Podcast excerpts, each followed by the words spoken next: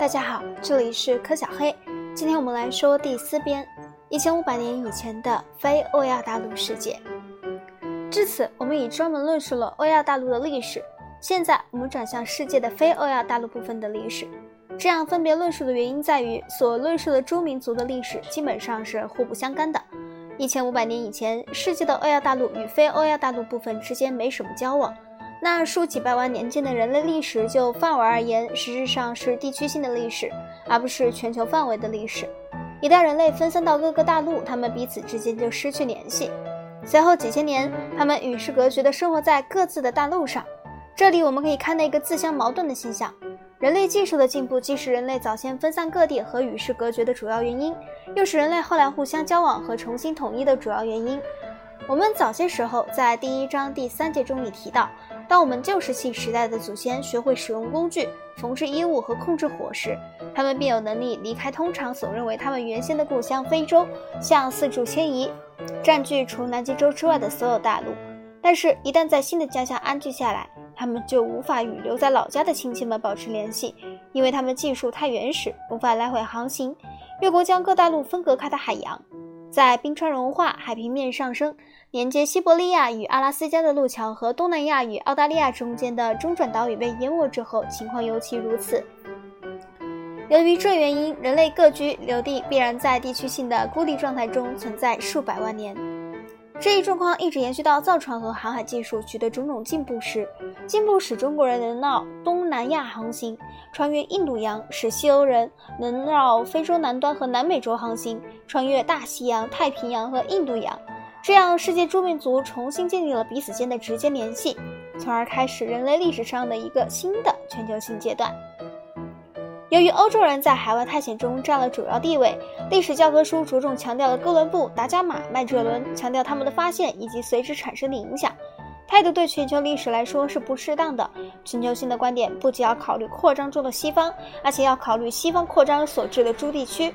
这些地区的民族构成人类一个大的、相当大的部分，所以他们的发展不能被忽视。另外，非欧亚大陆的国家、民族和制度在决定西方扩张主义的结果方面，同西方人一样，也是十分重要的。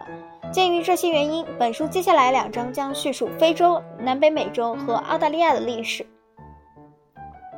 米歇尔德·阿隆加纳诗人曾说过：“在树木茂盛的尼日尔河谷，在蜿蜒曲折的沃尔塔平原，在乞力马扎罗山的山尖上，覆盖着像冰一般光泽的白雪，这里是广袤而难以琢磨的非洲。”那个很久以前的非洲，第十五章非洲。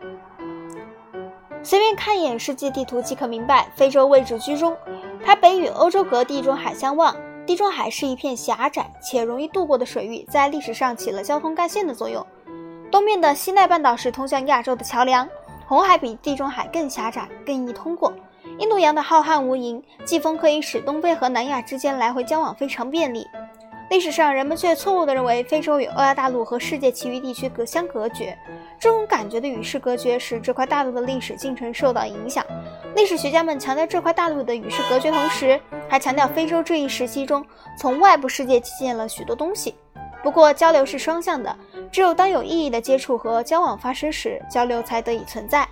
本章将考察非洲的内部环境发展以及它与外部世界的联系。一、地理环境。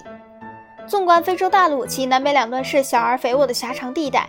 这些狭长地带很快让位于广阔无垠的大沙漠，南面的卡拉哈里沙漠和北面的撒哈拉沙漠。往下是绵延起伏的草地或大草原。北部以苏丹草原最为著名。苏丹这一阿拉伯词意为黑人之国。然后是热带雨林。对外面的人来说，穿越热带雨林最稠密的地区比穿越沙漠还难。非洲大陆极为巨大且富于变化。地理上多样性对非洲人来说始终是一个挑战，它从未被看作是一个障碍。从历史发展中可以清楚看到，即便在非洲地理条件最差的区域，诸土著民族也创造了重要的文明和文化。非洲时常被人为的划分为北非和撒哈拉沙漠以南的非洲，但是撒哈拉沙漠在非洲大陆的历史上绝不是一道分界线，也不是一个障碍物。非洲所能察觉到的种种障碍物，对外面的人来说是一道屏障。非洲在大陆历史的早期早期阶段难以穿越和征服。非洲并没与世界的其余地区相隔绝，纵横交错于全非洲的许多商路将非洲诸社区连接起来。这些商路经由红海、地中海、印度洋，将非洲与外部世界联系在一起。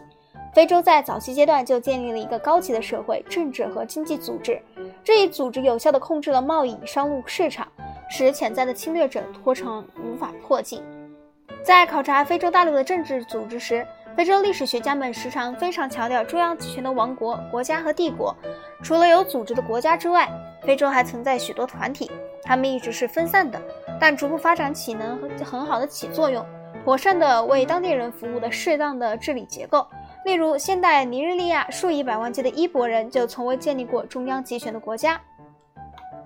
下一章我们会讲到第二节农业和铁器。